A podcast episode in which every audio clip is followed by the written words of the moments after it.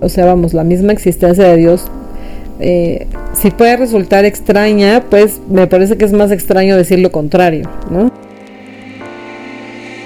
Bienvenidas a Mujer On, un podcast donde entrevistamos mujeres ordinarias, mujeres de piso, madres, hijas, hermanas como tú y yo, que eligieron definir su propio camino. Escúchanos e inspírate para que te identifiques con sus historias y descubras tu valor como mujer. Soy Gema Rueda y te acompañaré a descubrir qué hicieron ellas para encontrar su pasión, transformarse y ser mejor todos los días. Explotemos lo más valioso de ti para obtener lo mejor para ti. Eres un mujerón.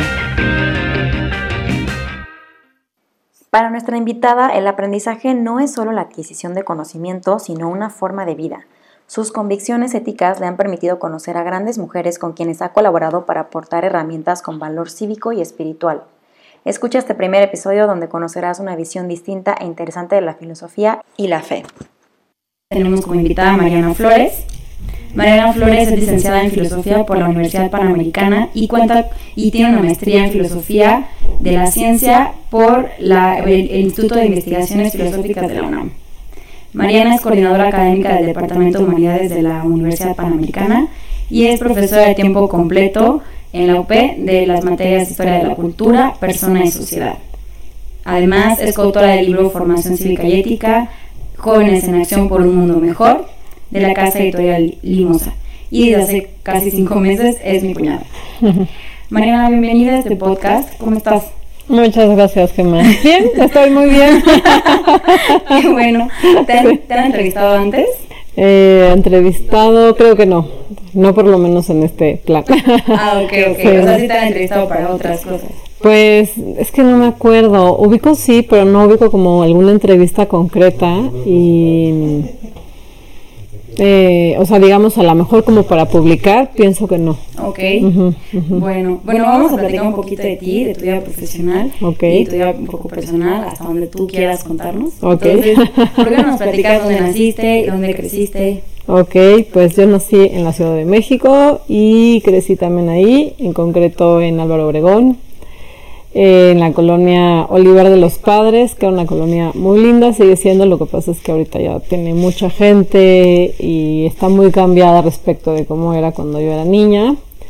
Y pues nada, ahí me tocaba ver de lejitos las montañas, el Ajusco tenía una vista muy bonita.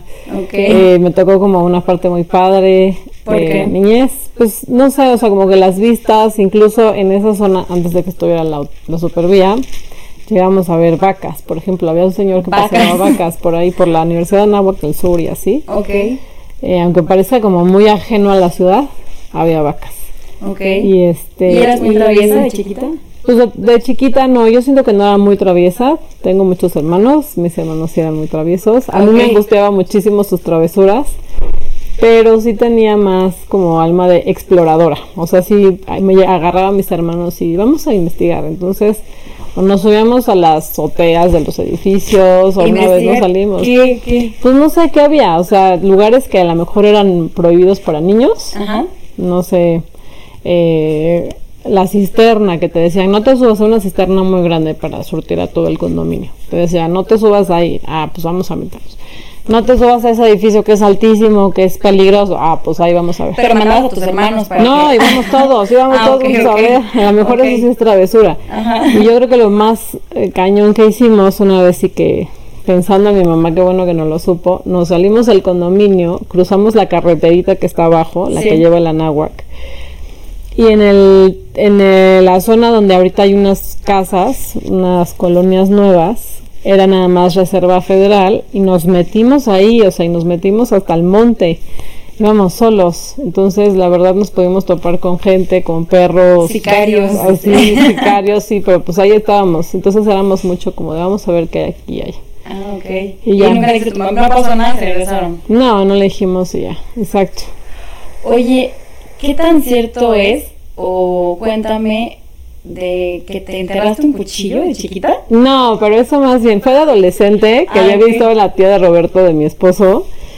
Según yo lo que vi es que partía el aguacate a la mitad, lo tenía así con el hueso y entonces le hacía como que le clavaba rápido el cuchillo y le sacaba el hueso. Ok.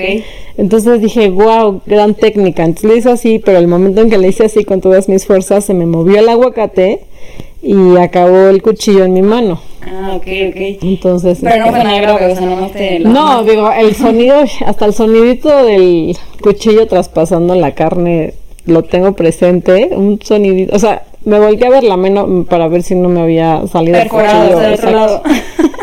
y no, pero sí me tuvieron que llevar al hospital a coser ah, la mano. Okay. Ya. Sí, sí, sí, sí. Ok, y entonces estudiaste ahí, eh, digo, estuviste en Oliva de los Padres casi toda tu vida hasta casi que te casaste. Exactamente. Ok. Y cuéntame, ¿cuál ha sido tu peor oso? Pues mi peor oso, tengo muchísimos, pero uno que me estaba acordando ahorita es recién casada eh, de luna de miel, nos fuimos eh, a Cancún y estábamos en un hotel y había una alberca con un área plana muy chiquitita, como ni siquiera era chapoteadero, o sea, nada más casi como una fuentecita y no sé, 5 o 6 centímetros de agua.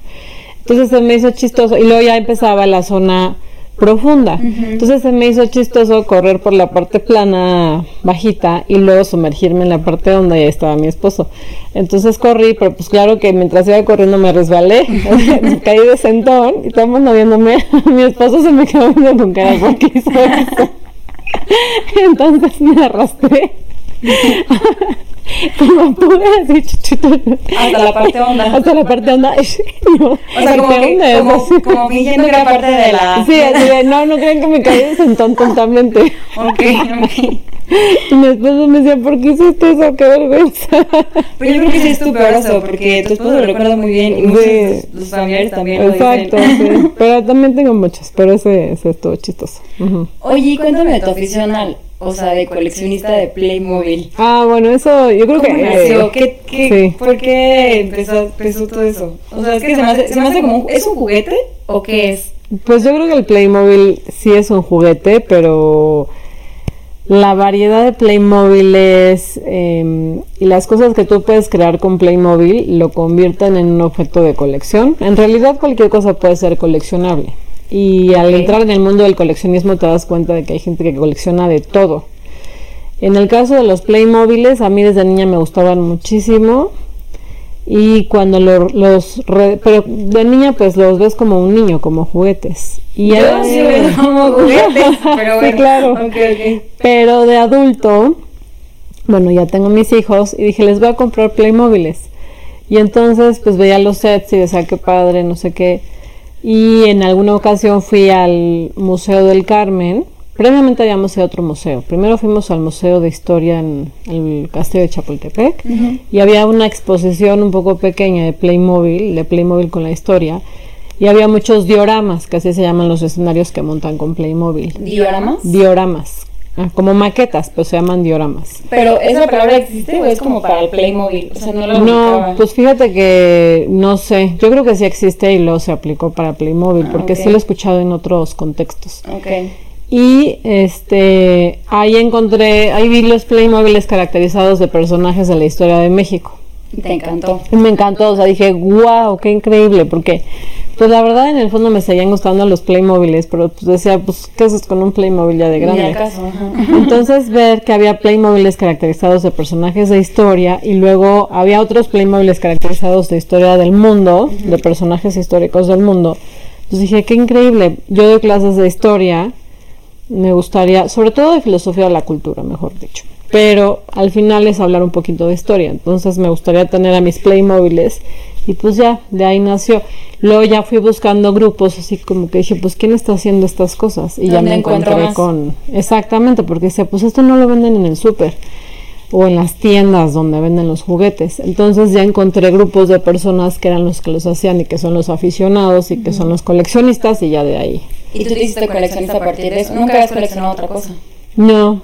Ahora, mi mamá colecciona muñecas de porcelana. Mm, Entonces, este, ella tiene su propia colección de muñecas y pienso que inconscientemente o como herencia tú también te acabas haciendo coleccionista de algo. Ya, ok. O sea que tus hijos van a coleccionar algo probablemente. probablemente sí. Muy bien. Sí. Oye, mencionaste ahorita este, varias palabras clave para mí, que son filosofía. ¿Por qué estudiaste filosofía? ¿Qué, ¿Cómo nació ese interés? O sea, yo me imagino así como que la gente que estudia filosofía como súper, como un erudito, así. No. o sea, yo, yo no sé, ¿se, puede ser filósofo sin estudiar una licenciatura? ¿O te puedes decir, solo te mm. puedes decir filósofa si tienes licenciado, no sé? Pues, a ver, ¿por qué estudié filosofía? Porque siempre tuve muchas preguntas y precisamente la filosofía es una disciplina que te enseña a saber cómo preguntar y qué tienes que considerar para responder. ¿Cómo preguntar y qué considerar para responder? Para responder, exactamente. Cualquier cosa. Cualquier cosa, sobre todo sobre los fundamentos de las cosas que existen, los fundamentos de la realidad y de todas las, de todos los aspectos de la realidad. Son preguntas, digamos, como, pues sí, que se trata de entender por qué las cosas son como son, qué son las cosas. Damos por hecho que las cosas existen y no solamente cosas materiales, sino sobre todo cosas inmateriales, valores, por ejemplo, ideas, el bien, la verdad, el mal, el dolor, la belleza, eh, la justicia, qué es la paz, eh, qué, cómo, qué es el hombre o qué es el ser humano, qué es el alma, eh, ¿Qué son los números? todo eso antes? Sí, sí, exactamente, exactamente, eran preguntas. Yo creo que tarde o temprano son preguntas que están presentes en todas las personas. Okay. Tarde, o sea, tarde que temprano todo el mundo se hace algún tipo de pregunta similar. Lo que pasa es que, y eso me lleva a tu segunda pregunta, ¿no? Que si todo el mundo se los puede hacer o si tienes que estudiar filosofía formalmente. Eh, son, a ver, yo creo que son preguntas que todo el mundo tiene, pero tienes que aprender como a, a, ver cómo se contestan esas preguntas y cómo unas preguntas te llevan a otras preguntas y cómo hay una disciplina y una tradición de respuestas sobre las preguntas que tú te haces.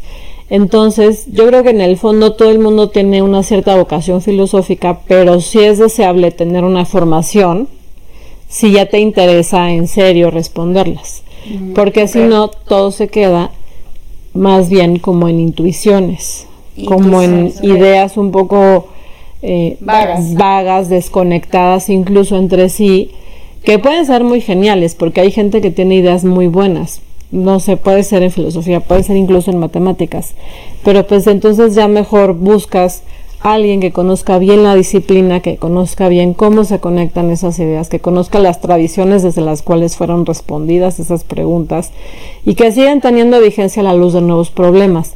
Entonces, lo deseable es que si tienes ya una inquietud filosófica fuerte, sí tengas alguna, alguna especie de, de estudio, no necesariamente una licenciatura, pero pueden ser diplomados o pueden ser o sea, no, es muy difícil. de lo que tengas tiempo también. Es, muy difícil llegar a este punto como de buen fundamento sin la formación. Sí, o sea, sí, o sea, si ya, si, empiezas a, a rascarle, que a lo mejor esa palabra es poco profesional, pero si empiezas a adentrarte, tarde o temprano ya necesitas una formación más disciplinada. Profunda. Ok. Eh, tú, tú como maestra, eh, o sea, tu formación que es filosófica, ¿no? O sea, es muy profunda en esta cuestión que dices de las preguntas y las respuestas. Eh, ¿Tiene algo que ver con que hayas, con que te dediques a ser maestra, o sea, con que, con tu vocación? Pues supongo que sí. A ver, mm, mm, no, es que, una cosa lleve a la otra, porque hay filósofos que no les gusta ser maestros y hay maestros de todas las materias. ¿No? Y la, vocación de maestro es una vocación que pueden tener muchas personas y es más bien cuando te gusta transmitir tus conocimientos y reaprender, porque al final impartir una clase también te obliga a volver a aprender las cosas, a aprenderlas mejor, aprendes más yo creo que tú, que tus alumnos. Y es una vocación que puede estar presente en muchas personas que tengan diferentes intereses. O sea, puedes, te puede gustar dar clases de derecho, de administración, clases de primaria, enseñar a leer, escribir, las maestras del kinder que les gusta cantar con los niños, ¿no? Entonces esa es como una vocación. Y luego, en el caso de filosofía, creo que está muy extendida, aunque no todos los filósofos son, son maestros, ni tienen tampoco esa vocación, eso también hay que decirlo. Entonces, son dos cosas que se unen, pero pues parte de la filosofía y parte de la tarea reflexiva, pues es compartirla con otras personas. Justo eso iba a comentar, que me parecía como sensato que si justo la filosofía es como amante de la sabiduría y toda esta cuestión de preguntas, pues eso implica interacción. Entonces, como que siento que sí hay, no sé, como, no sé, una gran necesidad de que al menos un maestro tenga esta como que peinada filosófica. Sí, sí, sí, sí, exacto. Ahora, no, no todos son maestros, pero yo creo que la mayoría o muchos siempre tienen esa inquietud de después ser profesores o maestros de otras personas. Pero tú no lo planeaste entonces. pues no, se dio, la oportunidad? se dio la oportunidad. Yo creo que es algo que es, es, una inquietud que sabes que tienes. La verdad, yo desde secundaria y en particular desde una maestra muy buena que tuve, que era la Miss Kareni, eh, quería ser maestra. O sea, siempre decía, quiero ser maestra. ¿De qué? No sé, pero me encantaría ser maestra. en el Yaucali. En el Yaucali, ok. Y en secundaria eh, la ve y dice, es que yo quiero ser maestra, yo quiero ser como ella, no sé de qué quiero ser maestra, pero quiero ser maestra, me gusta mucho enseñar, me gusta mucho la escuela. He trabajado en oficina, pero al final para mí la escuela es, es, mi lugar, ¿no? Es donde me siento mejor. Esta interacción de, de jóvenes con grandes y de transmitir conocimiento y de generar conocimiento me parece muy valiosa y ya. ¿Qué, ¿Qué, materia te daba esta maestra que te inspiró? Español. Ah, ok. Era español. Pero la verdad es que para mí fueron como las primeras clases de filosofía porque ¿Ah, en secundaria estudiamos literatura y que al final la literatura es un modo de entrar a la filosofía. Y también hacíamos eh, análisis gramatical, los diferentes tipos de palabras y sus funciones dentro de la oración el sujeto, el verbo, el, verbo, el predicado, complemento del sujeto, complemento, eh, objeto directo, objeto indirecto. Y todo ese análisis gramatical al final te obliga a hacer un análisis del lenguaje y el lenguaje es reflejo del pensamiento. Ah. Pero todo esto tú no lo sabías hasta que estudiaste filosofía. Sí, exactamente, pero me gustaba mucho hacer ese análisis, o sea, me encantaba eso de vamos a buscar el sujeto, y cuál es el artículo, y cuál es el adjetivo, y cuál es el verbo, y cuál es el complemento, o sea, eso me gustaba mucho. Pues eso empata con tu como gran afición a la exploración y pues no sé, ¿no? Puede ser, sí. ¿Qué es lo que más te ha aportado ser maestra? O sea, ¿has tenido alguna como, no sé, un testimonio de alguien que te haya contado que no, o sea, fuiste alguna inspiración, algún, alumno que recuerdes con mucho cariño. Mm, a ver, para mí la mayor aportación siempre es aprender con mis alumnos, aprender más. Yo creo que he aprendido más siendo maestra que siendo alumna. Okay. Y a lo mejor, eh, pues sí, he tenido bonitas experiencias eh, eh, con alumnas, con alumnos en particular. Recuerdo algunos muy concretos. Así ya más explícita una alumna que una vez me dijo, es que a mí me gustaría ser así exactamente como tú. Como tú le habías dicho a tu maestra. Sí, yo nunca se lo dije a mi maestra, pero siempre ah. quería ser como ella. Pero ella sí llegó y me dijo, es que yo, yo quiero hacer todo lo que tú haces, yo quiero casarme como tú, tener tres hijos como tú, estudiar filosofía, la maestría, quiero dar clases en la UP, quiero ah, hacer todo como Pero eso ya era diferente, ¿no? sí, porque fue mi, fue, eh, o sea, ella fue mi alumna en, en la universidad. Pero es una niña muy linda y a quien le tengo mucho cariño. Y dije, ay, qué linda, qué extraño. ¿Y, sabes de ella si lo logró o no? Pues ahora no la he escrito porque por la pandemia no nos hemos visto y... Tienes contacto con ella. Exactamente, pero ahorita por la, más bien por la pandemia no he tenido contacto con ella. Ah, okay. Yo creo que me voy de aquí con la tarea de escribirle para ver cómo está. Y nos cuentas. Y te cuentas. Exacto, yo creo que va a estar bien. Muy bien. Entonces, de, o sea, sí, sí te da ese tipo de historias, ¿no? Como que te alimentan y te impulsan a seguir haciendo. exactamente. Entonces, ¿cómo entraste, cómo llegaste a la UP a ser la coordinadora? O sea, ¿empezaste como maestra? Empecé como maestra y luego, eh, pues no sé, se dio la oportunidad o más bien me pidieron, oye, ayúdanos también con la coordinación. Y tú gustosamente. Y ya dije, sí, pues está bien La verdad me gusta ser más maestra porque la parte de coordinación es un poco más administrativa. Ok. No me disgusta, está bien y, y además he tenido también la oportunidad de aprender más cosas y desarrollar otras competencias. No, y encauzar a todos los maestros, ¿no? Exactamente, Ah, y, y- y- conocerlos mejor también y todo. Lo que pasa es que lo que más, más, más me apasiona siempre son dar clases. mm, ok. Ujú. ¿Y cuánto tiempo tienes trabajando ahí en la UP? Yo creo que 10 años. Entre el tiempo que estuve nada más de asignatura y luego ya de tiempo completo, 10 años. Un poquito más de 10 años ya. Ya. ¿Y en ese tiempo fue cuando publicaste tu libro? Sí, sobre en- fue en el 2013 que lo acabé de escribir y se publicó más o menos por esa fecha.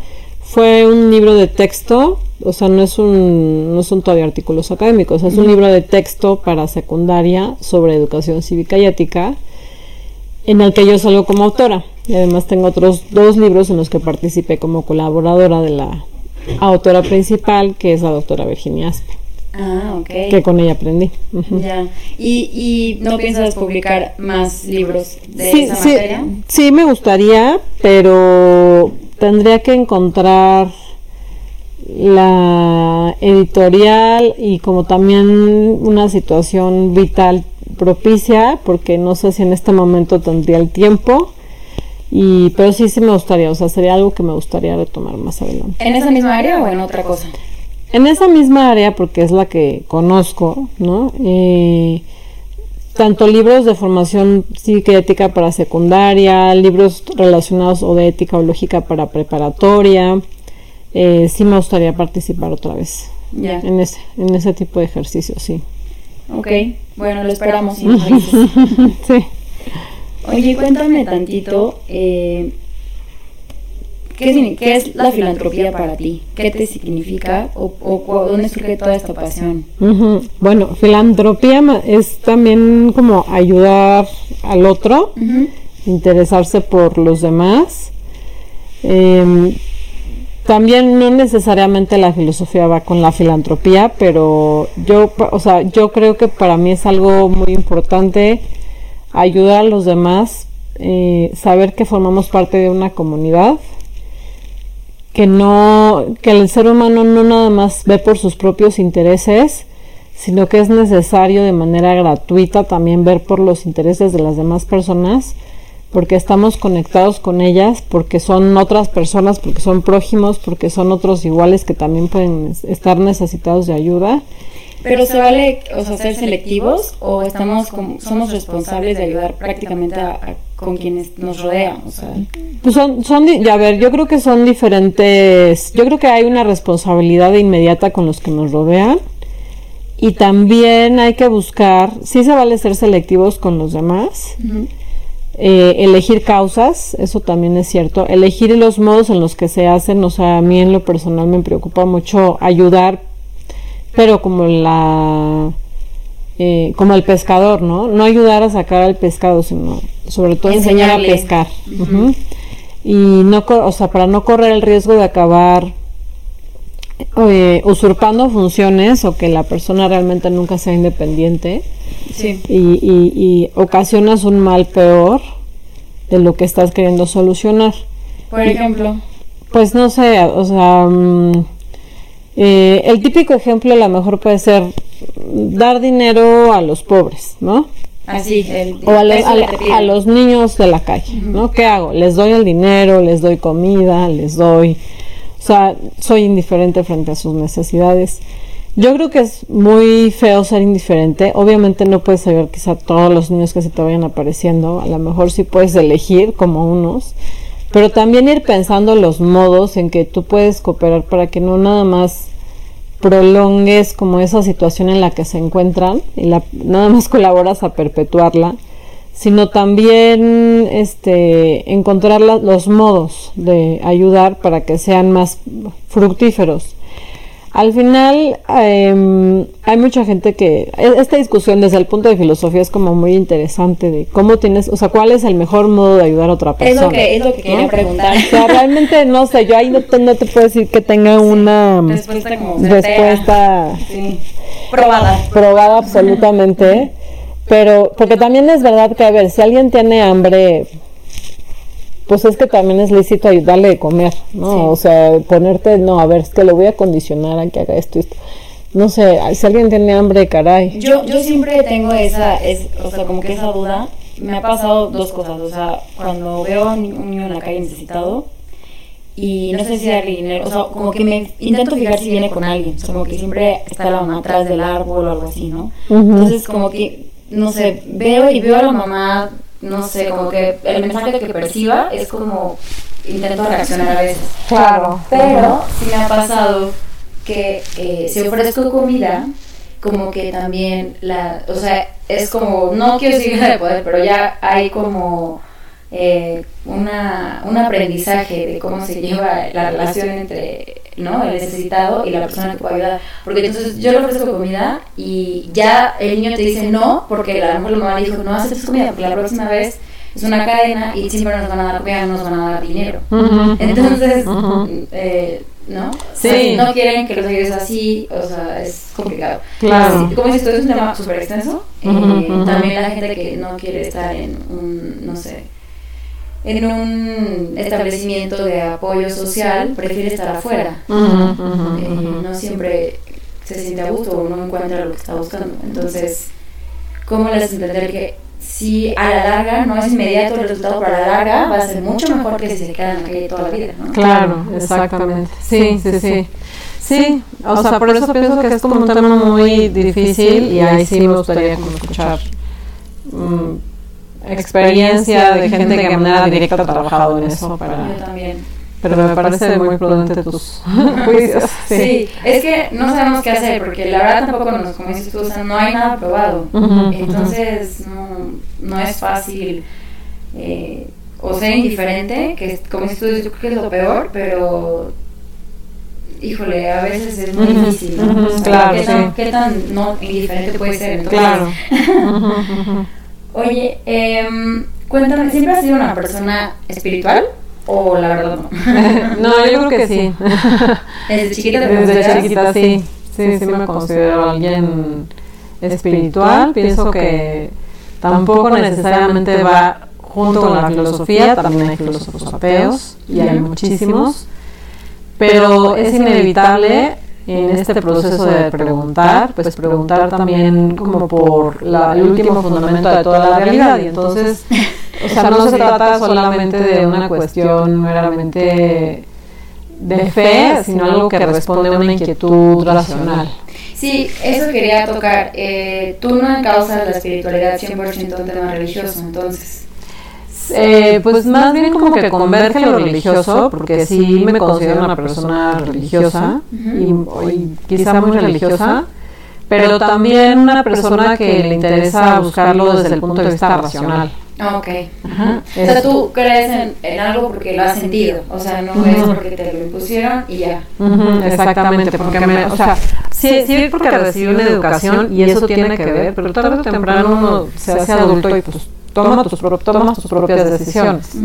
Entonces es algo que yo he sentido y que he vivido y como válido y como verdadero, pero también algo que yo he pensado que tiene sentido desde un punto de vista lógico. Ok. O sea, tú podrías perfectamente, no sé si tenga que ver un poco con la apologética, o sea, como que eh, fundamentar cualquier, cualquier, este, no sé, idea o este eh, enunciado católico que se haya dicho y que tenga una razón atrás. Exactamente. Yo no sé si cualquiera, pero sí. pero, por lo menos las verdades principales sí. Súper claro. Exactamente. O sea, sí las conozco, las he pensado también es entender un poquito de dónde vienen, el significado que tienen, que yo no creo que sea fácil de asimilar. No, nada. Y este, yo lo he intentado y sí me cuesta. Claro, entonces, este, pero sí me parece que tienen al final, o sea, vamos, la misma existencia de Dios. Eh, si puede resultar extraña, pues me parece que es más extraño decir lo contrario, ¿no? Okay. Entonces, eh, desde un punto de vista racional, por ejemplo, eh, tal como lo demostraba Aristóteles, ¿no? Del primer motor o de la última causa o cosas por el estilo. Entonces, son como una beta racional y una beta... muy material? ¿Quién? Aristóteles. Aristóteles. No. Eh, a ver, es un filósofo precristiano. o sea, nace antes del cristianismo. Y entonces tanto él como Platón, por ejemplo, parecen muy valiosos como... Su mentor, ¿no? Exactamente. Porque pueden, o sea, nos dan una señal de cómo se hacía filosofía antes del cristianismo y, y cómo una persona ajena al cristianismo puede tener ciertas intuiciones sobre lo divino Ah, que apuntan y que coinciden con lo que después por la fe se aprende. O sea que eh, resultaría muy prudente estudiar a ellos como para empezar a estudiar lo que es el cristianismo o catolicismo. Esa es una vía, puede ser, no es la única, pero puede ser. Y desde un, un punto de vista filosófico, creo que sí sería la vía, por ejemplo. Ya. ¿Qué opinas de todas estas, no sé, como...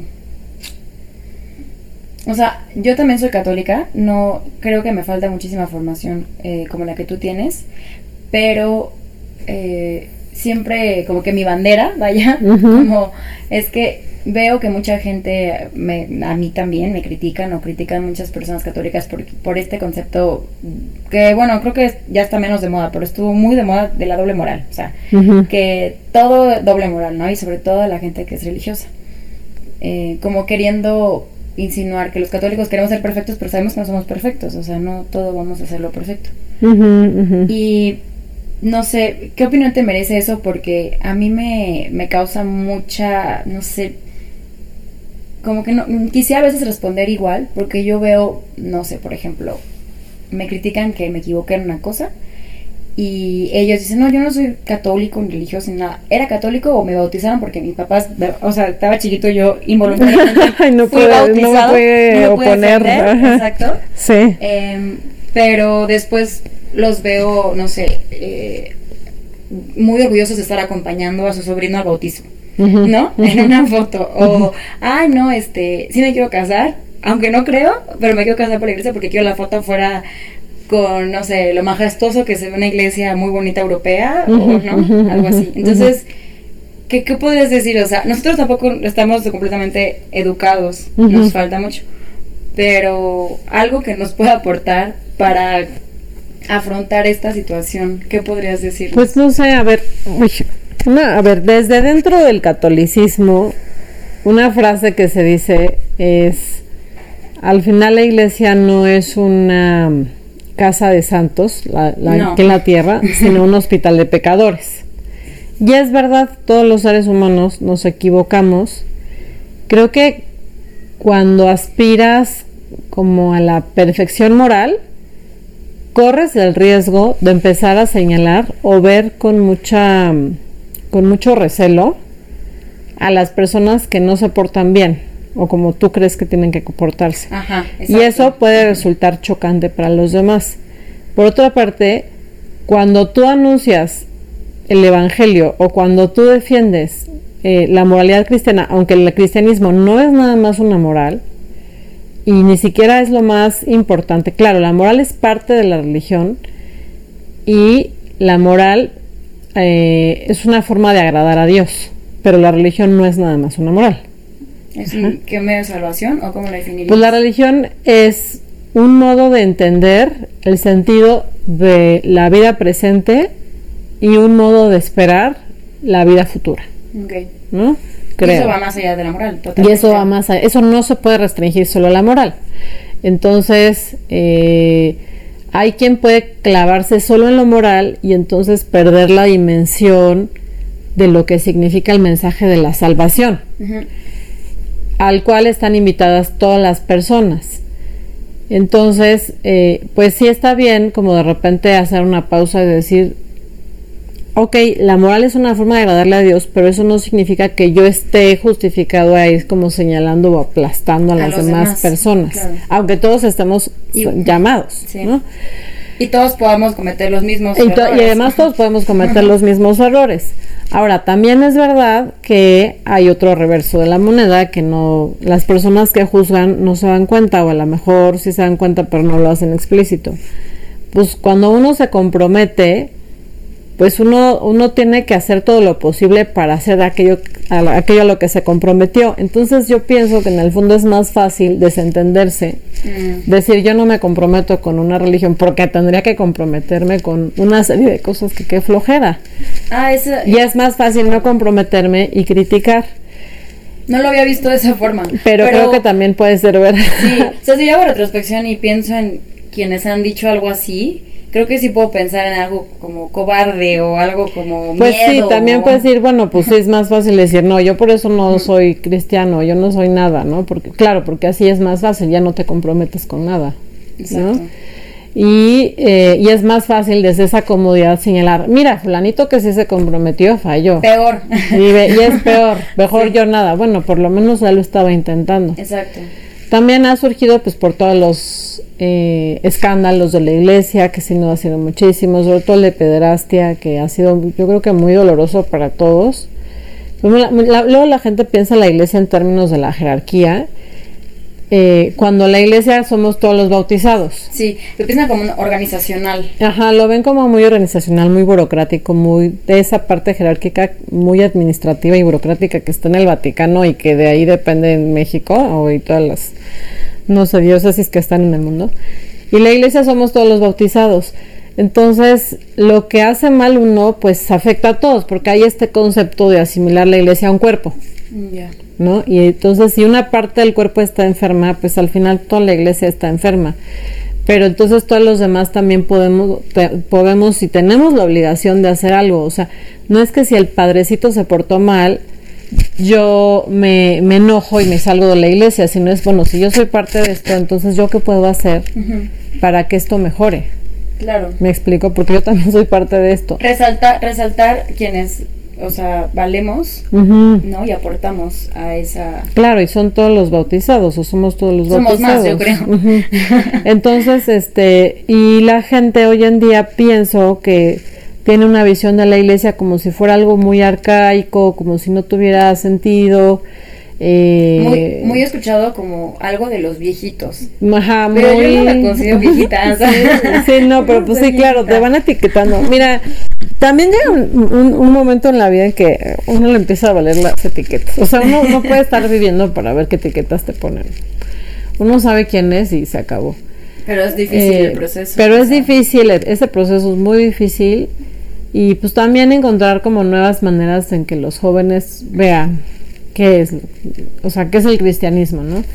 Eh, ahora que, estuvimos en, en, Cancún, fuimos a una iglesia que se llama la Iglesia de María de Satanudos. Y tenía muchos... Está muy bonita. ¿Has ido? No, no he ido, pero sí la conozco. Está súper bonita. Fue realmente un bonito descubrimiento.